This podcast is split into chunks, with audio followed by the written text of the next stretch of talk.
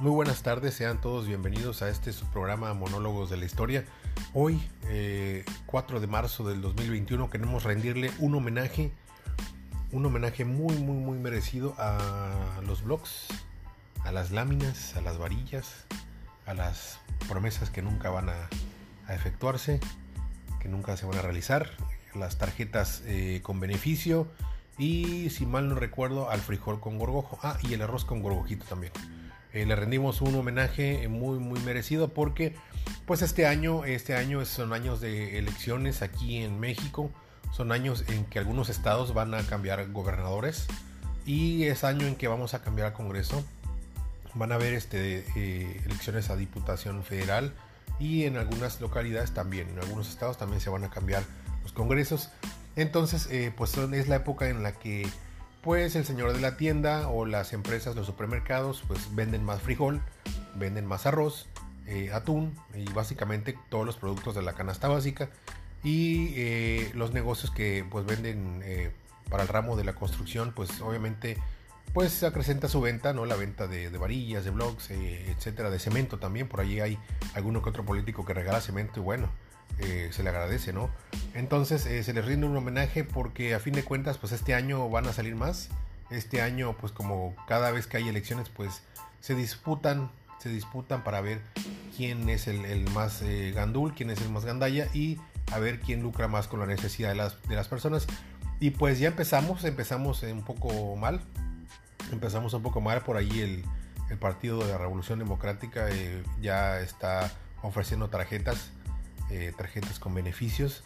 El PRI, bueno, el PRI sabemos que es un partido pues que tiene mucho, mucho, mucho que hablar, tiene demasiada historia con respecto a este tema y pues el PRI ya está dando eh, láminas, así que si van a vender su voto, por favor, pues adelante, ¿no? adelante, ya están las ofertas en, en la mesa, no desaprovechen y yo no les voy a decir como decía el, presidente hace algunos años, a la mera hora pues toma tu voto, porque a fin de cuentas es decisión de cada quien.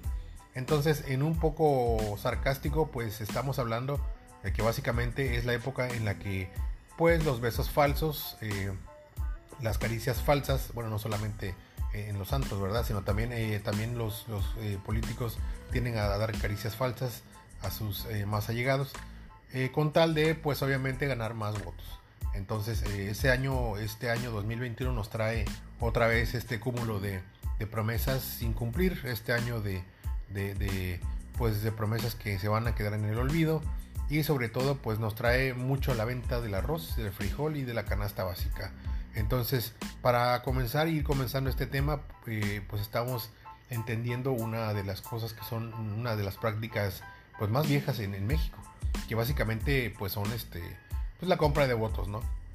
La compra de votos es algo que se ha venido ejerciendo en México desde básicamente la primera, eh, la primera mitad del siglo pasado y pues eso se dejó venir mucho más en presencia con eh, y a partir de la Revolución Mexicana.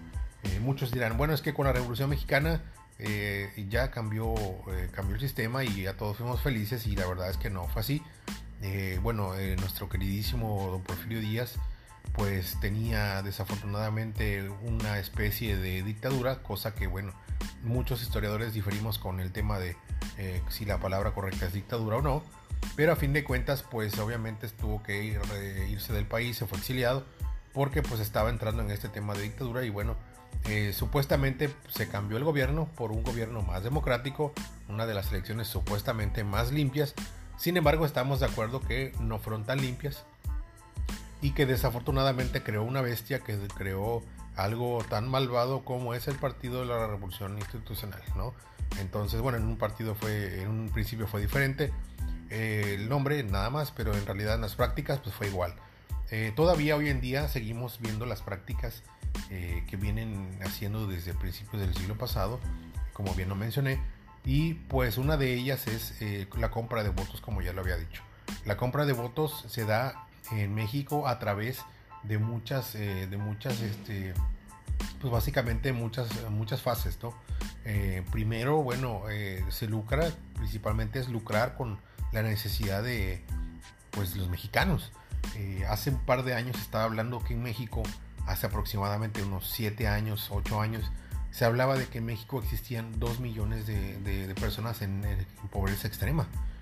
Hoy en día, en pleno 2021, podemos entender que todavía hay mucha gente en pobreza extrema. Así, a ciencia cierta, pues no, no podemos dar una cifra en sí, pero todavía hay muchas personas, eh, miles de personas que, están en pobreza, extrema y que desafortunadamente por el hecho de tener una eh, credencial que, las, que los avala como ciudadanos de esta gran nación, pues obviamente la gente que necesita ocupar o que quiere ocupar un cargo político, pues se aprovecha, ¿no? Se aprovecha de estas personas y pues obviamente eh, aquí ya es donde vienen pues eh, las láminas de zinc, eh, los blogs, que, si el, que si hasta las estufas de, gas, que bueno, un sinfín de regalos que se avientan, que, uno ya no sabe si, si son este regalos de boda o son este regalos de para compra de votos.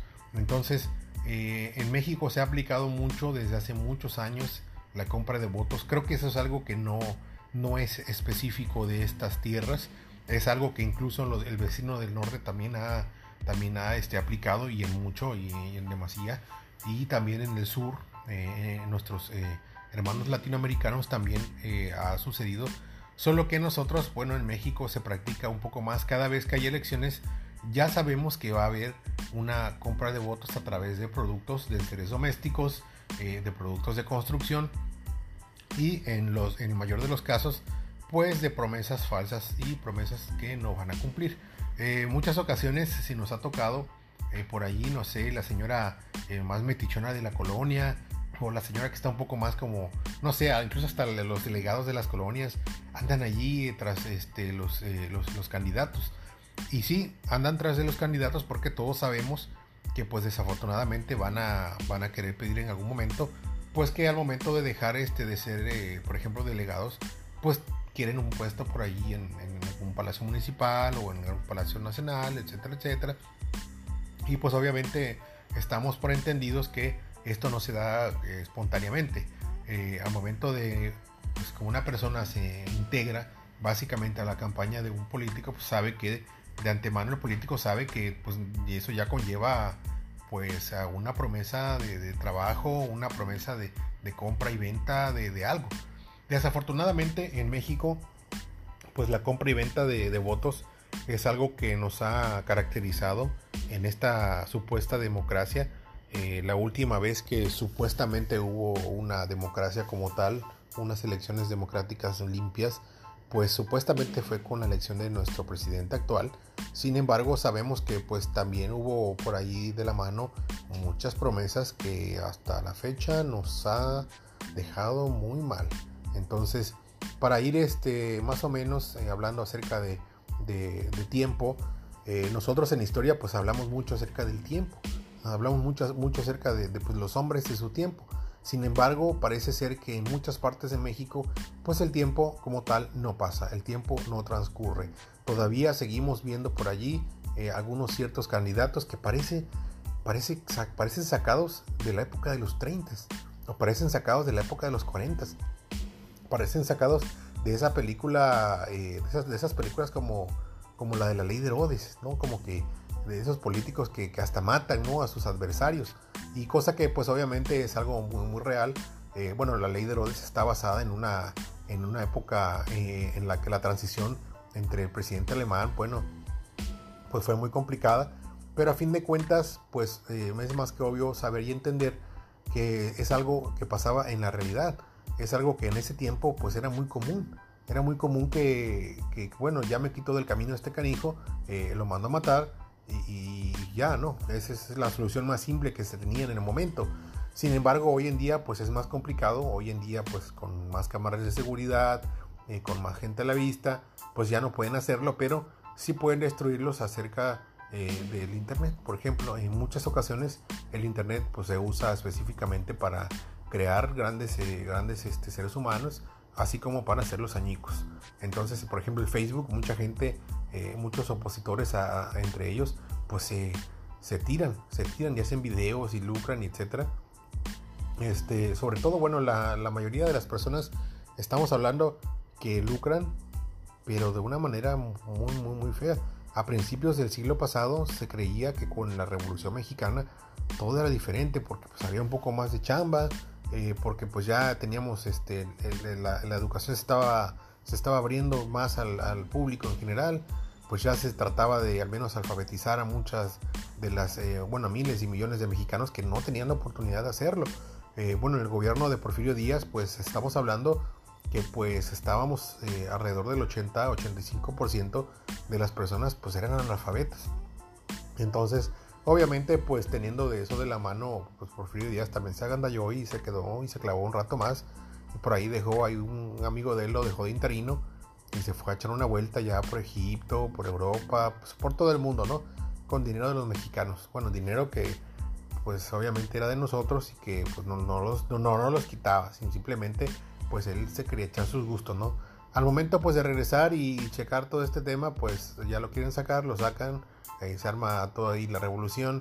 Este, disque revolución porque bueno, nosotros en historia también entendemos que no es historia de la revolución única, sino es historia de las revoluciones y pues a fin de cuentas se trata de cambiar la clase social por la otra y termina siendo un total fracaso, un total fracaso porque se empiezan a hacer prácticas eh, muy feas en México, eh, bueno, la, eh, eso que comentábamos de, de que mataban políticos a diestra y siniestra, eh, los regalos, la compra de votos. Y bueno, en este 2021 no se ha exceptuado. Es decir, estamos enfrentando aquí el pasado eh, y, el, presente.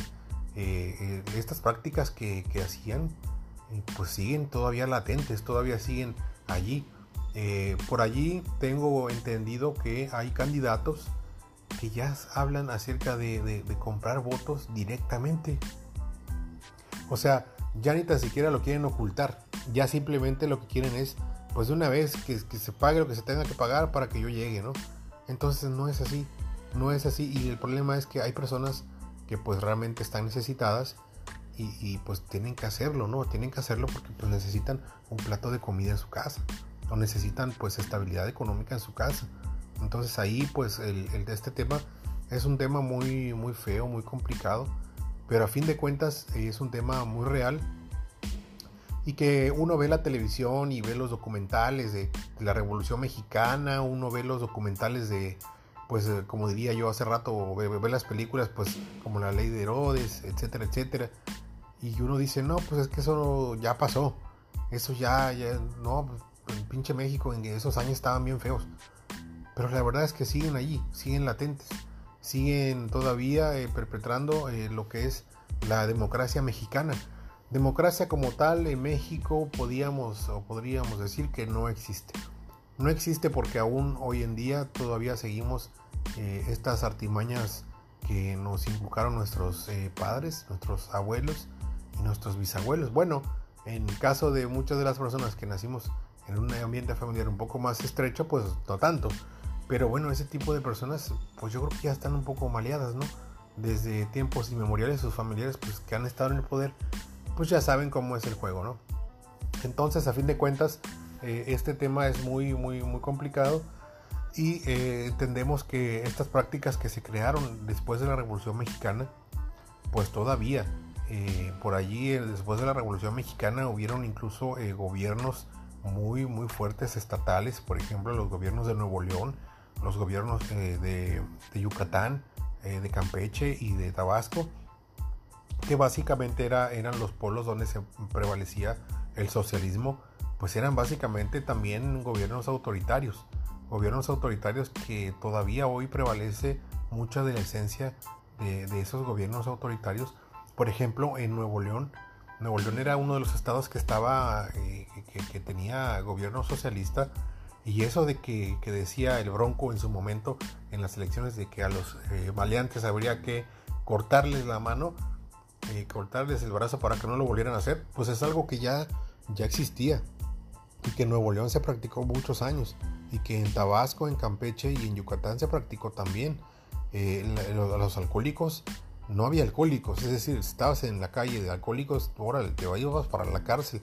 Los niños estaban en las escuelas y si está, veían, te veían fuera de la escuela, los policías te agarraban y te llevaban a tu casa y, y, órale, o te metían a la escuela. Entonces, este tipo de gobiernos y este dictadores, bueno, dictatoriales que había mucho en, aquí en, el país, todavía eh, tenían de la mano, pues para aprovechar estas prácticas de ventas, de compra y venta de votos, que fue muy complicada, fue muy complicada, pero a fin de cuentas no terminó, eh, al contrario, se arraigó en nuestra cultura y desafortunadamente hoy pues tenemos esa cultura de que pues ya sabemos que cuando va a haber elecciones pues es que van a haber compra de votos, eh, te van a regalar despensas, te van a regalar tarjetas de bienestar, te van a regalar tarjetas que te van a dar básicamente ya el dinero en efectivo o pues simplemente el dinero en efectivo, ¿no? Entonces, básicamente al hablar de, de elecciones en México, pues es hablar como de una transacción económica, una transacción económica en la que sabemos que tú estás dando a cambio eh, de tu voto, estás dando un, un, monto, un monto en cantidad de, de, de, pues ya sea de especie o sea en efectivo. Entonces, al momento de hablar de elecciones en México, nosotros ya sabemos que, estamos hablando de corrupción.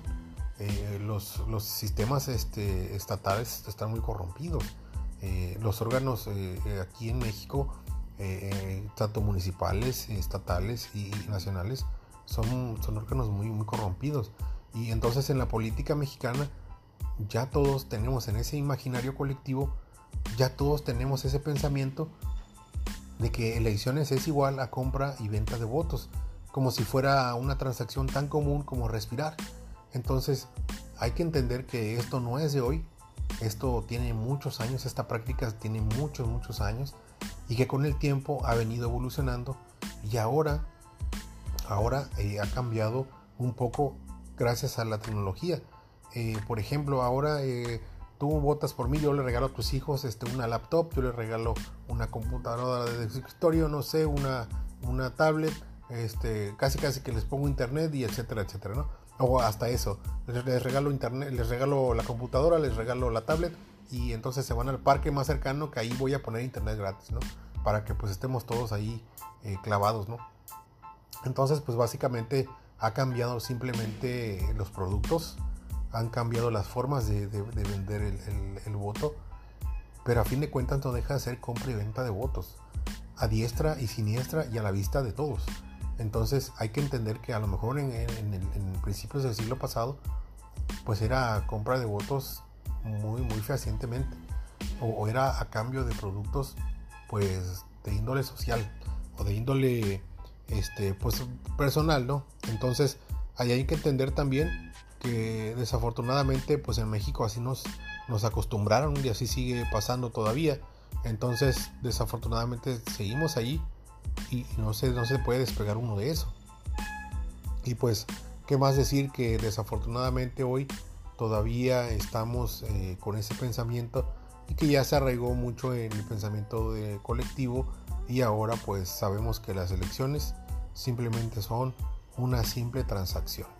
El que quiera un voto ya sabe qué es lo que tiene que hacer y qué es lo que va a pasar. Entonces aquí también depende de la conciencia de cada uno de nosotros. Si nosotros no nos unimos y no nos ponemos de acuerdo y decimos, a ver, esto se tiene que acabar, pues desafortunadamente esto va a seguir y va a continuar y mientras nadie diga nada, pues todo va a estar igual.